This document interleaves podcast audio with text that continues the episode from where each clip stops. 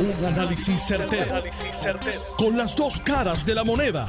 Donde los que saben no tienen miedo a venir. tienen miedo a venir. Esto es el podcast de Análisis 630 con Enrique Quique Cruz. Buenas tardes, mis queridas amigas, amigos. Bienvenidos otro día más. Hoy viernes 25 de junio del 2021. Tú estás escuchando Análisis 630. Yo soy Enrique Quique Cruz. Y miren, este es el tipo de legislatura y de Senado que tenemos. La Asamblea Legislativa, proyecto del Senado 326 del 22 de abril. Esto tiene tres días en el horno. Presentado por la senadora Rivera Lacén y el senador Bernabe Rifkol. Referido a la Comisión de lo Jurídico. Miren, eh, eh, usted, usted tiene que escuchar porque aquí se habla mucho de que Luma tiene que entregar los nombres de los empleados porque eso está pago con dinero público, pero miren en lo que el dinero público es invertido. Para añadir al artículo 135A en la ley 146 del 2012, según enmendada, conocida como Código Penal de Puerto Rico, a los fines de incluir el delito de acoso callejero como una modalidad del delito de hostigamiento sexual. Incluir agravantes, penas y para otros fines relacionados. Esta gente está enfermo. Están enfermos. El acoso callejero es una forma de violencia normalizada socialmente que afecta en su inmensa mayoría la libertad de las niñas, adolescentes y mujeres en todas sus diversidades. Y esta gente cuando escriben este tipo de cosas, ellos son bien selectivos con la vaina esta de perspectiva de género, género, género. Ahora aquí ponen libertad de las niñas, adolescentes y mujeres en todas sus diversidades. No ponen a los hombres porque para ellos los hombres son malos. Es un tipo de violencia que restringe el derecho al espacio público o cuasi público, limitando sus movimientos el acoso callejero es un tipo de violencia de género, vaya, aquí ya lo pusieron, que se da de forma unidireccional, proviniendo regularmente de un desconocido, que abarca desde los piropos no deseados a los silbidos, hasta la persecución. O sea, usted no puede pitarle a alguien. No le puede pitar a alguien puede. No, no, eso no, eso está mal. Eso que tú estás diciendo ahí está mal. Eso de gritarle a una mujer o a un hombre, porque se lo pueden gritar a una mujer o a un hombre. Mira qué bueno tú estás. O mira qué buena tú estás. Mira, mami. No, eso no se puede. Esta gente dice que eso no se puede hacer. ¿Ok? Usted no le puede pitar a alguien. Ya yo no puedo pitar de esa manera. Yo puedo pitar con la otra hasta la persecución. A menudo es considerado inofensivo y se tolera socialmente. Sin embargo, es una de las formas de violencia que más comúnmente sufren los menores y jóvenes, provocando en ellas incomodidad, miedo, indignación e inseguridad. Si los exponentes de esto, pregunto yo, entienden que esto es para jóvenes y menores de edad, ¿por qué no lo explican así? El acoso callejero incluye, pero sin limitarse a comentarios sexuales, lo que yo entiendo que está mal. Fotografías y, grabaciones, incluyendo la práctica de upskirting, que implica tomar fotos en público. Por debajo de la falda, eso, eso debe ser un delito. Sobre todo en el transporte público, hecha sin consentimiento, contacto físico indebido, eso está mal también en la AMA antes se montaban dos o tres y eran un desastre también. Persecución, arrinconamiento, masturbación en público, eso debe ser un delito también. Exhibicionismo, gestos obscenos, debe ser un delito. Aquí, este proyecto tiene varias cosas que tienen mérito, pero lo tratan de abarcar tanto que pierde el mérito. Y es algo que a la verdad que esta gente parece que no tiene nada que hacer. E, es lo que yo digo, nosotros no deberíamos de tener una legislatura full time. No deberían, esta gente se deberían ir de vacaciones. Páguenle para que se queden en la casa. Yo entiendo, yo entiendo la esencia de ese proyecto. Favorezco varias áreas de ese proyecto. Lo que no favorezco es lo abarcador y ridículo que se convierte el proyecto. Pero el proyecto tiene unas áreas que tienen mérito, porque han sido unas áreas que han sido aceptadas en nuestra sociedad inadecuadamente. Pero sin embargo, hay otras que son completamente ridículas y al ponerlas dentro de todo del mismo contexto, agarra el proyecto y lo destruye. Lo destruye y, lo, y lo convierte en algo completamente ridículo. Vamos a ver si los proponentes, la representante, la senadora Pelón Rivera Lacén y el senador Bernardo Riscol, tienen la oportunidad de leerlo de analizarlo, de tachar aquellas áreas que están de más y de dejar de estarse copiando de cosas que están haciendo los ridículos allá en la nación norteamericana.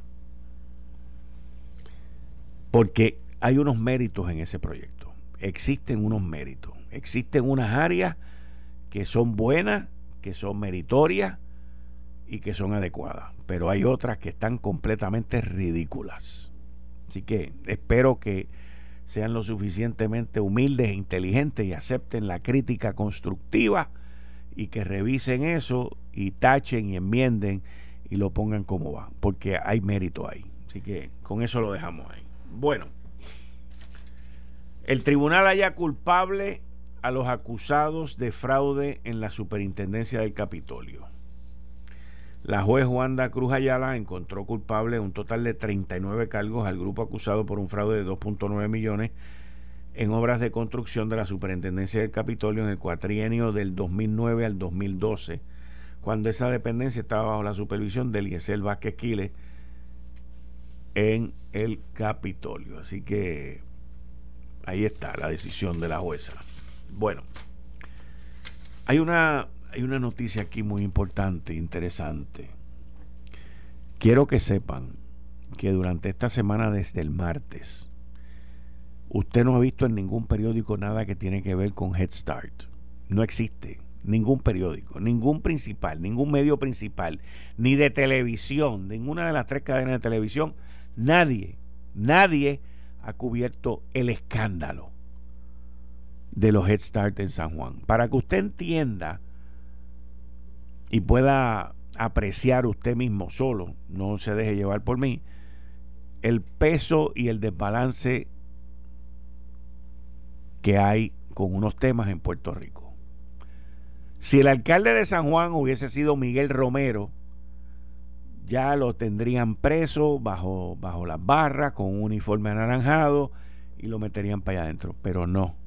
Estamos hablando de Carmen Yulín Cruz Soto y estamos hablando ahora de Manuel Natal, que confirma haber sido parte de la Junta Administrativa de Head Start.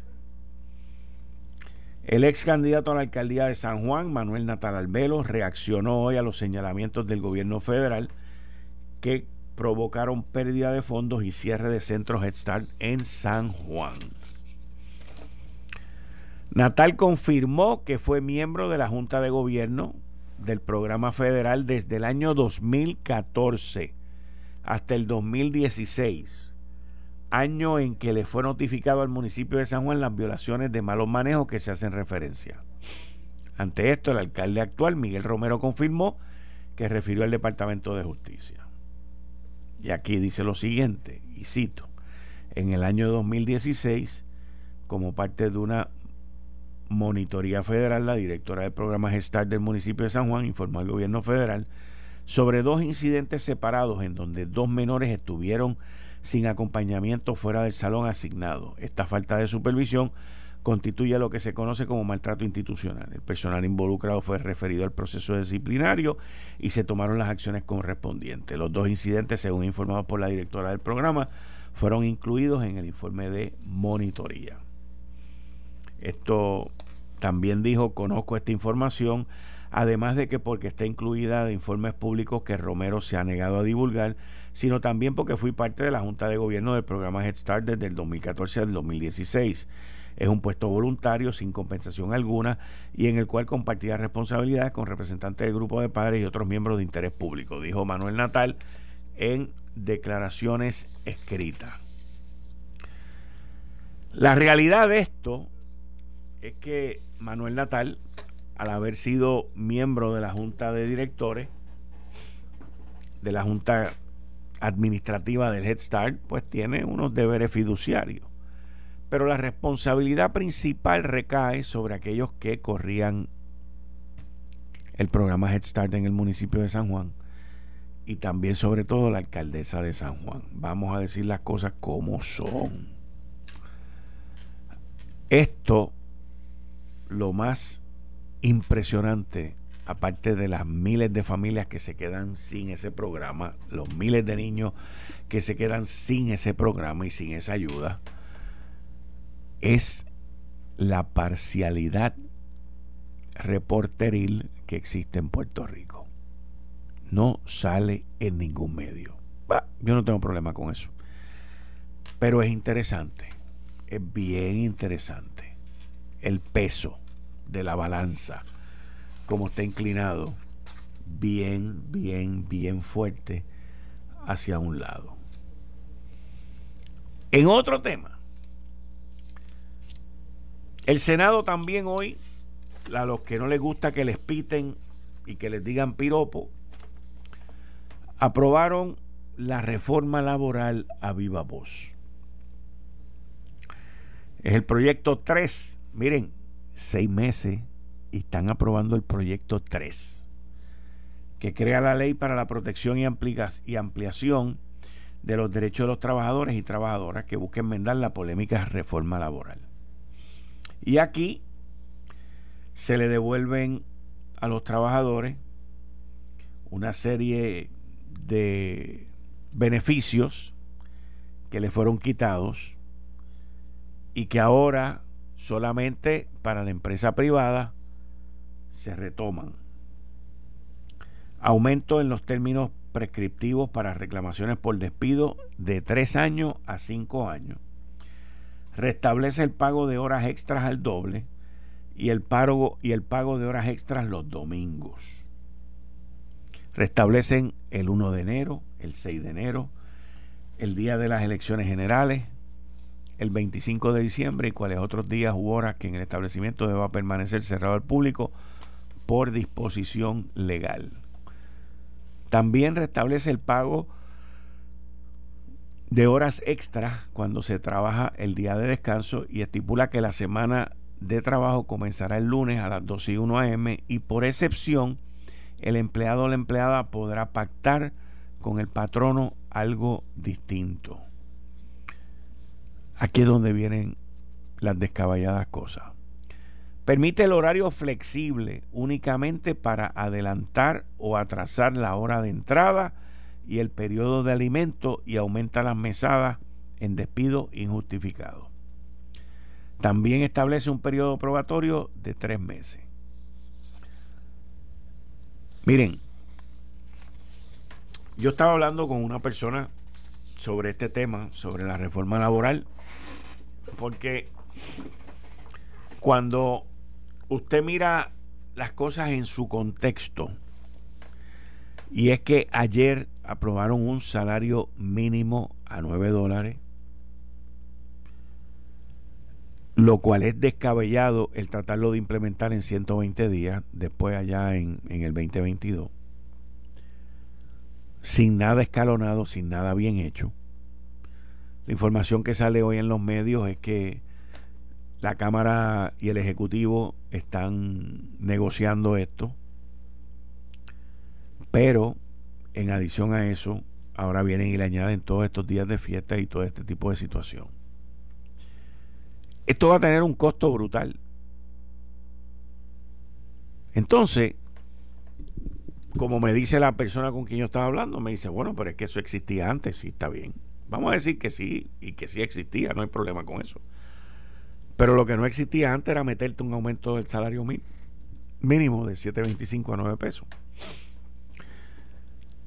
Tenemos que tener algo bien claro, bien claro. Y yo no estoy en contra del salario mínimo.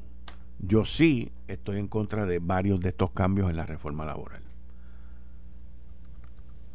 Pero vamos a tener algo bien en cuenta. Hoy, hoy, una de las razones por las cuales se está pidiendo un aumento en el salario mínimo es por la inflación y por el alto costo de la vida.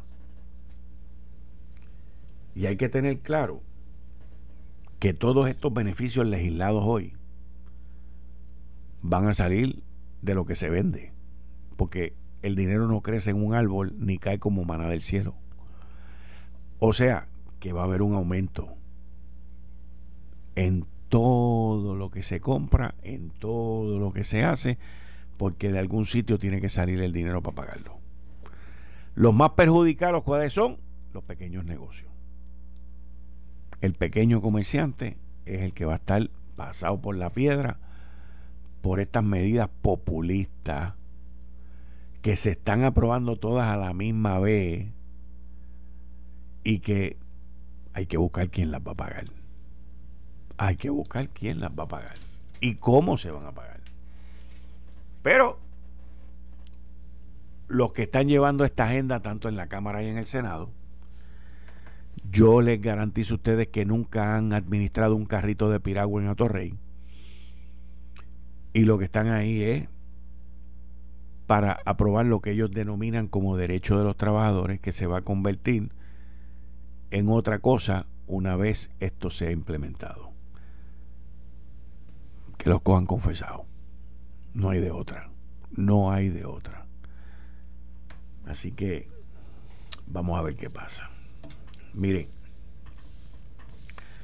hoy el tribunal en Minneapolis, el juez Peter Cahill sentenció al ex policía de Minneapolis, Derek Chauvin, a 22 años y medio por el asesinato de George Floyd. Algo que se esperaba que iba a suceder, que la el mallete del juez bajara firme y que se llevara a cabo de una manera contundente. Un asesinato y un un acto que le dio la vuelta completa al mundo entero. Y que jamaqueó a todo el mundo y que esperemos que nos haya ayudado a tener una mejor sociedad a tener una mejor sociedad. Yo les digo que esto que pasó con George Floyd y las injusticias raciales, que no solamente se cometen en contra de los negros, se cometen en contra de los puertorriqueños, se cometen hoy en día en contra de los chinos, se cometen en contra de... Inclusive, aunque usted no lo crea, pero yo lo vi, lo presencié se cometen también en contra de los blancos. Son las menos, pero se cometen. Son cosas que yo he visto, son cosas que yo he vivido, pero principalmente que he presenciado. Cualquier forma de discrimen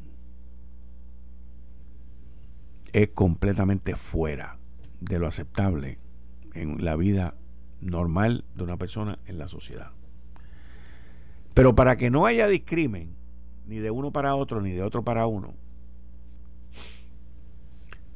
Esas personas tienen que tener unos valores de respeto y principalmente de respeto hacia otros seres humanos. También de respeto hacia los animales. Si tú no respetas y tú no tienes ese sentido de, de respeto, de cariño, de bondad hacia un animal, no lo vas a tener hacia un ser humano. Y uno aquí vive con la prisa, uno aquí vive al garete, pero tenemos que sacar el tiempo para tener una mejor sociedad y un mejor lugar donde vivir. Me, me, me sorprende de sobremanera esta, volviendo ahora al tema legislativo, esta avalancha de medidas en contra del silbido, en contra de los piropos. Y no que esté bien, ¿ok? Porque un piropo hacia alguien que tú no conoces es algo indeseado, es algo incorrecto. Pero ese proyecto del Senado, el P de la S326, tiene unas áreas que tienen mérito y tienen otras áreas que entran en lo ridículo. Y los representantes y los senadores tienen que primero respetarse entre ellos para que después el pueblo los respete a ellos. Cometieron un error ahí en ciertas áreas, rectifíquenlo. Háganlo puro, háganlo limpio, háganlo correcto para que vivamos en una mejor sociedad. No hay de eh, Estás escuchando el podcast de Noti1. Análisis 630 con Enrique Quique Cruz. 5 y 32 de la tarde de hoy, viernes 25 de junio del 2021. Tú estás escuchando Análisis 630. Yo soy Enrique Quique Cruz y estoy aquí de lunes a viernes de 5 a 7. Hoy estamos aquí, vamos a estar media hora con Daniel Machete Hernández. Buenas tardes, Dani, ¿cómo estás? Saludos, Quique, a todos los amigos. Bueno, Dani, hoy el Senado aprobó una reforma laboral que le devuelve, me imagino yo que es a la empresa privada nada más, una serie de beneficios como es la doble paga, unos días feriados adicionales que les habían quitado. En fin, dan marcha atrás todos los cambios de la reforma laboral que se había llevado a cabo en el 2017. Y a eso le sumamos el que se está negociando, gente de la Cámara de Representantes y el Senado, con el Ejecutivo para el aumento en el salario mínimo. Y, y yo entiendo que para muchos la cosa está buena, pero para muchos la cosa está mala.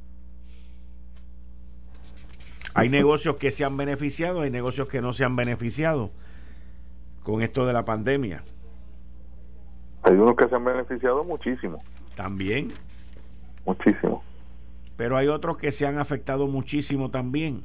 Claro. Como son los restaurantes, como son la industria del turismo, los hoteles eh, y otras áreas que permanecieron cerrados por más de 18 meses, no han generado el, suficiente movimiento económico para sobrevivir y, están bandeándose de día a día con las limitaciones que todavía existen, porque todavía hay limitaciones en los restaurantes del 50% y todo ese tipo de cosas, si estás en área cerrada. Ahora, en este momento, ¿cómo tú ves eso? ¿Cómo tú ves todo esto, toda esta lluvia de aumento? Bueno, mira, hay, hay dos maneras de verlo, bien, bien. Está el punto de vista del que paga y está el punto de vista del que cobra. el que el que tiene que pagarlo pues obviamente eh, se opone lo resiente el que lo eh, cobra o se beneficia pues sin duda este lo ve positivamente y se alegra. Lo que pasa es que a esto hay que sumarle varios factores o sea independientemente de la pandemia aún estando con esas limitaciones han sido muchísimas las ayudas no solo en el desempleo muchísimas las ayudas de parte de, por ejemplo, de Small Business Administration para, para una inmensa este, cantidad de patronos también. Ha habido este subsidio o subvención de la paga de la nómina. Han habido este préstamos para seguir funcionando que en su gran mayoría SBA ha prometido la condonación de los mismos, o sea que no se van a tener que pagar al final del camino. Así que, este, sin duda, eh, eh, el mundo de los negocios, pues, es como el, reino salvaje animal, ¿no? el más fuerte sobrevive y, la gente, pues, tiene que eh, reinventarse y, es parte de estar en el mundo de los negocios.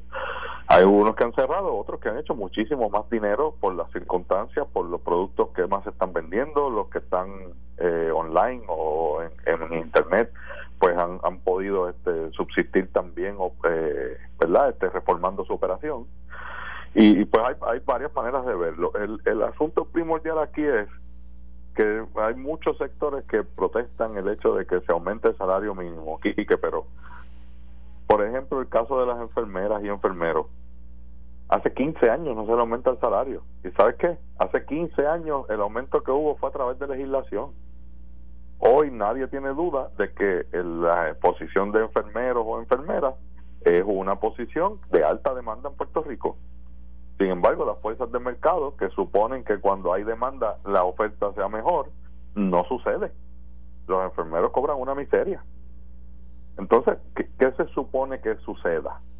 Dejarlo al libre mercado. Pues hay 15 años de, prueba ahí de que no, no funciona la fuerza de mercado y yo lo, lo he dicho varias veces, en Puerto Rico no funcionan las fuerzas de mercado.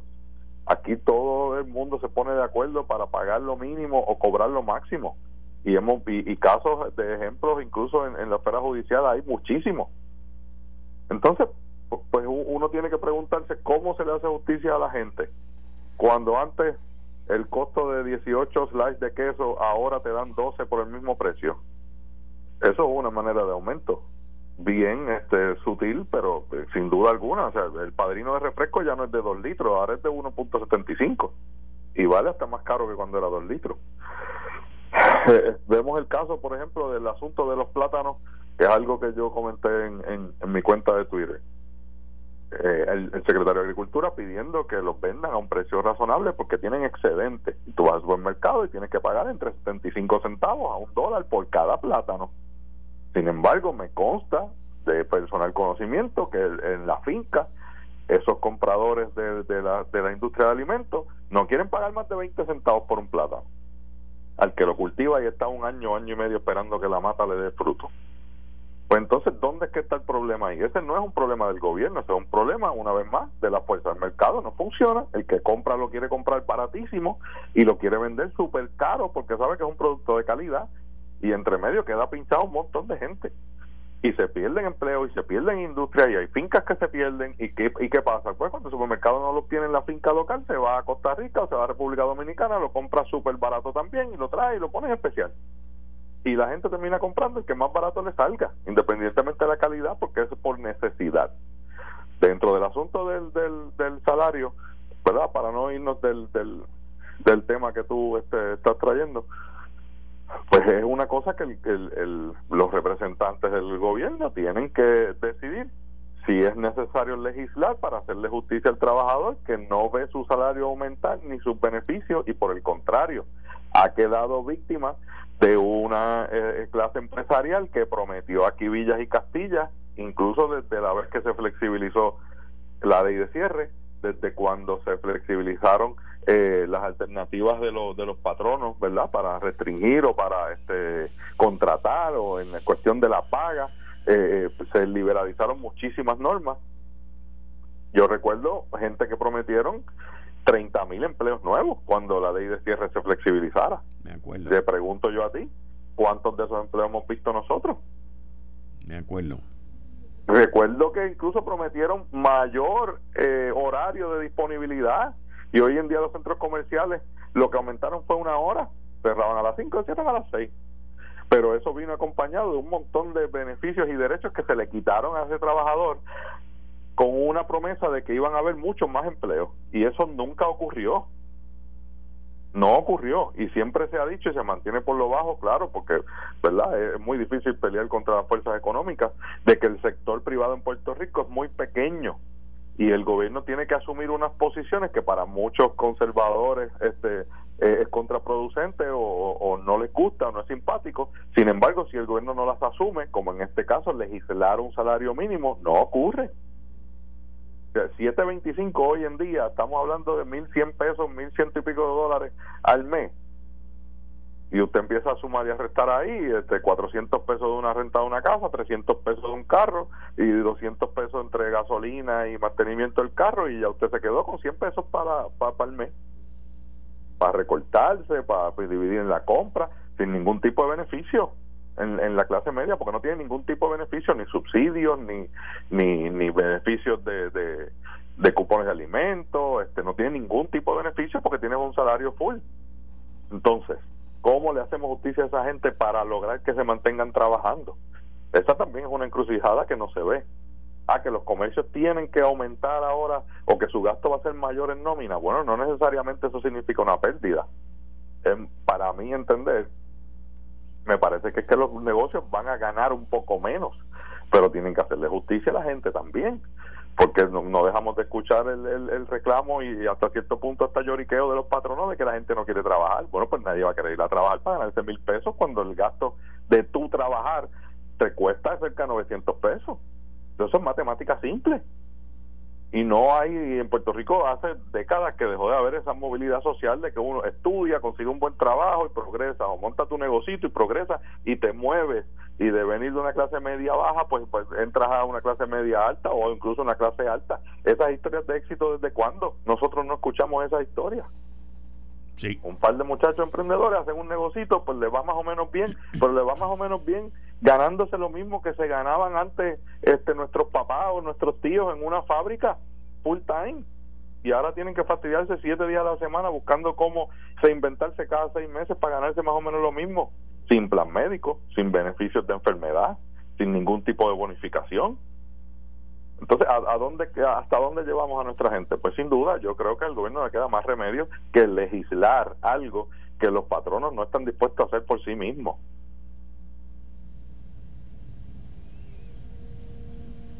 Lo que pasa es que, que todo cae de cantazo.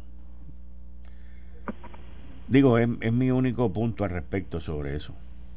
Que viene todo como la comida del pobre, como dicen, todo llega a la vez. Todo viene a la vez. Entonces, una de las razones,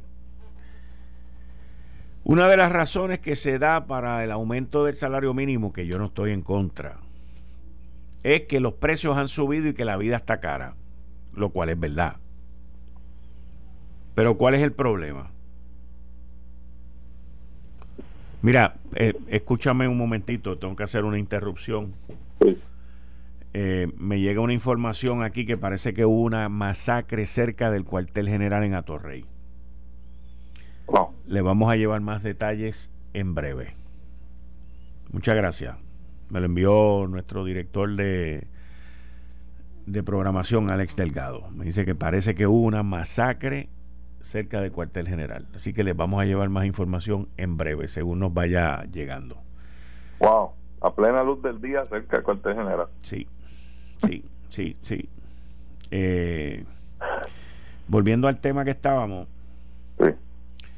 eh, la situación es que... ¿Qué, es lo que viene todo junto según tu análisis? Bueno, según mi análisis, está viniendo el aumento del salario mínimo, yo tengo un serio, una seria preocupación con el aumento del salario mínimo de la manera como fue enmendada la pieza legislativa y enviada para el Senado, de que eso se tiene que hacer en 120 días, cuando siempre los aumentos en salario mínimo son escalonados.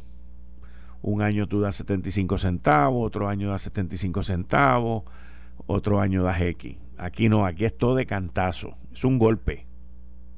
Sí, lo que pasa es que eso está trabajado a la luz de que hay una legislación federal también en camino buscando aumentar eso mucho más allá de los 9 dólares que se están dando aquí. Correcto. Y, y lo que hay hasta ahora en borrador de esa legislación federal es que esa primera fase sería 9.50, de 7.25 a 9.50. O sea que como quiera está dentro de lo que el gobierno federal estaría dando como primera fase de aumento de ese salario eh, mínimo que desde la gobernación de Rosselló se aprobó que, fuera automática la aplicación a Puerto Rico cuando el gobierno federal legisle el salario mínimo. Sí, pero todavía no existe una legislación federal. Número bueno, claro, claro.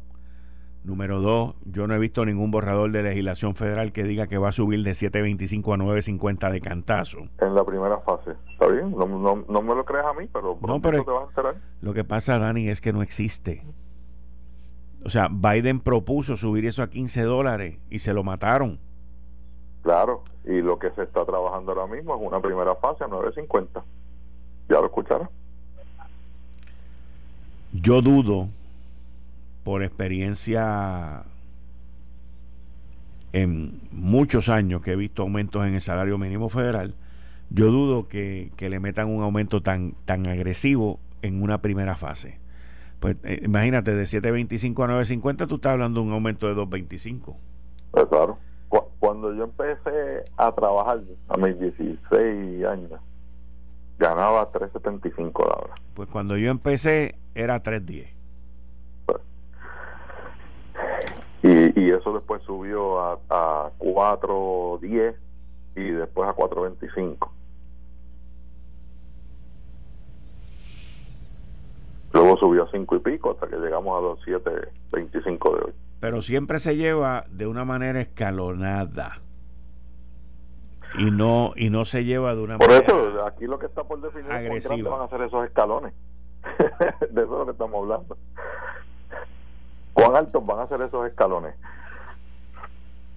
Yo eh, pues, vuelvo y, insisto, yo sé que verdad muchos de, de gran parte de, tu audiencia, eh, de nuestra audiencia, verdad, que, que, me escuchan a mí también y a veces se sulfuran un poco, este, con mucho cariño. Yo lo que les puedo decir es que, este, verdad, estos dueños de negocios, profesionales o administradores de negocios, que sin duda alguna, este, va a ver que, que van a tener que ver reducidas sus ganancias, no necesariamente eso es una pérdida dejaste de ganar 100 y te estás ganando 50.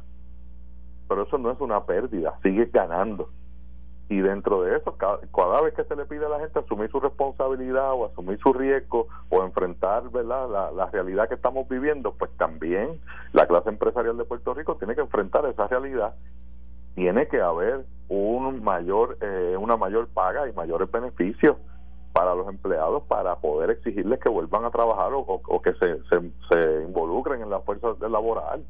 No hay manera de usted pretender tenerlos trabajando de 8 a 5 de lunes a viernes, cogiendo todos los tapones que hay que coger, gastando chavos en ropa, gastando chavos en los almuerzos, metiéndole chavos a la gasolina, pagando un carro, ¿eh? manteniendo sus deudas al día, asumir los aumentos que vienen por ahí de luz y agua, pretendiendo pagarle lo mismo que se le paga de hace más de una década mientras todos los costos siguen aumentando y siguen aumentando para garantizar las ganancias de toda esa misma clase empresarial. No hay manera de que eso se sostenga. Dani, el problema es que lo, todo lo que tú dices eh, es correcto para empresas grandes que no pagan impuestos aquí y que hacen... son muchas. Y pues yo sé, pero ese no es el 100% del corazón de nuestra economía y de nuestro comercio. Entonces tú tienes muchas pequeñas empresas y yo los viernes le dedico la última media hora con el presidente de la Cámara de Comercio, Juan Carlos Agosto, al, desarrollo de las pequeñas empresas. Hemos hablado de microempresas que son menos de 5 o 6 empleados. Hemos hablado de pequeñas empresas. O sea, eh, hemos hablado de lo que, en mi opinión, es el, el corazón de, lo que debe ser nuestra economía. Pues a lo mejor nuestra economía y, nuestro gobierno debe mirar más allá de darle beneficio a los millonarios que vienen de afuera, darle beneficio a ese sector de pymes. Estoy de acuerdo, es que, eso lo llevo diciendo yo, yo estoy de acuerdo con eso que son los que más full time emplean. Correcto. Son los que más beneficios le dan a Y las riquezas se quedan aquí, la riqueza se queda aquí. Esos son los que le dan los 100 pesitos a los, a los muchachos que juegan a pequeñas ligas, los que ayudan en la comunidad cuando la comunidad tiene que hacer algún proyecto, son esos, no son las grandes empresas. Pues a lo mejor también hay que revisitar esos, esos beneficios que puedan recibir esas empresas, no necesariamente los que vienen de afuera. Además, que aquí lo hablamos hace un tiempo en, en plena pandemia y, y eso ha pasado, ha estado pasando por debajo del radar. Aquí no hay ningún esfuerzo concertado de los sectores ni privados ni empujando al gobierno Mira, para atraer las farmacéuticas que los mismos americanos estaban pidiendo que se pusieran en suelo americano, en este caso en Puerto Rico. Es que eso no existe, pero te voy a contestar lo de las farmacéuticas ahora. Eso no existe, pero te voy a. tengo que hacer otra interrupción. Alex me acaba de enviar información de que cerca del cuartel general lo que hubo fue un doble asesinato. Hasta ahora la información que, nos, que le llega a Alex y que yo le transmito a ustedes que cerca del cuartel general en Atorrey, por al lado del cuartel general, hubo un doble asesinato. Así que la guerra está. volviendo a nuestro tema. Del día acerca ah, exacto. Volviendo a nuestro tema. Lo que era la industria farmacéutica hace 24 años, para ser más exacto, y remontarnos a 1996, no es lo que es la industria farmacéutica hoy. Tú puedes tener hoy, muy diferente a lo que tenías hace 24 años, una planta con menos de 100 empleados, donde la infraestructura más importante es la luz, el internet, el internet y las máquinas de fabricación. Porque, pues la, porque la gente básicamente está para quality control. Pues muy bien, pues muy bien. Pero, y, si esos 80 los multiplicamos por 20, pues vamos a tener ahí, qué sé yo, este, mil empleados. Pues está bien, pues son mil empleados que no tenemos y de seguro cobran 20 o 25 pesos la hora. ¿Y sabes qué? Esa misma necesidad es la que va a empujar a que el servicio de Internet sea mejor y que el servicio de energía eléctrica tenga que ser mejor.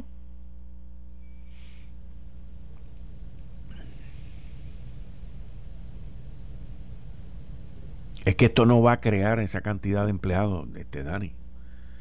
O sea, tú tienes esta, esta, sí, sí que.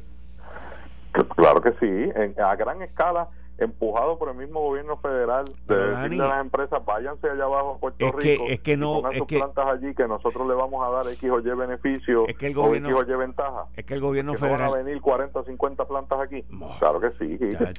Ojalá y lo que tú digas sea verdad, pero yo no veo eso así. Bueno, pero ojalá y nos movamos hoy, en día se está hablando ya de la paridad en Medicaid, aunque a, a Natalia Aresco, este, la, amiga tuya, no le guste mucho eso. Eso no es eso es falso. Lo que pasa es que se está hablando de eso. Lo que pasa es que ustedes quieren coger a Natalia Aresco como una piñata para caerle a palo, pero eso es falso. Bueno, lo han dicho un par de congresistas. Pues, pues los congresistas también son embusteros.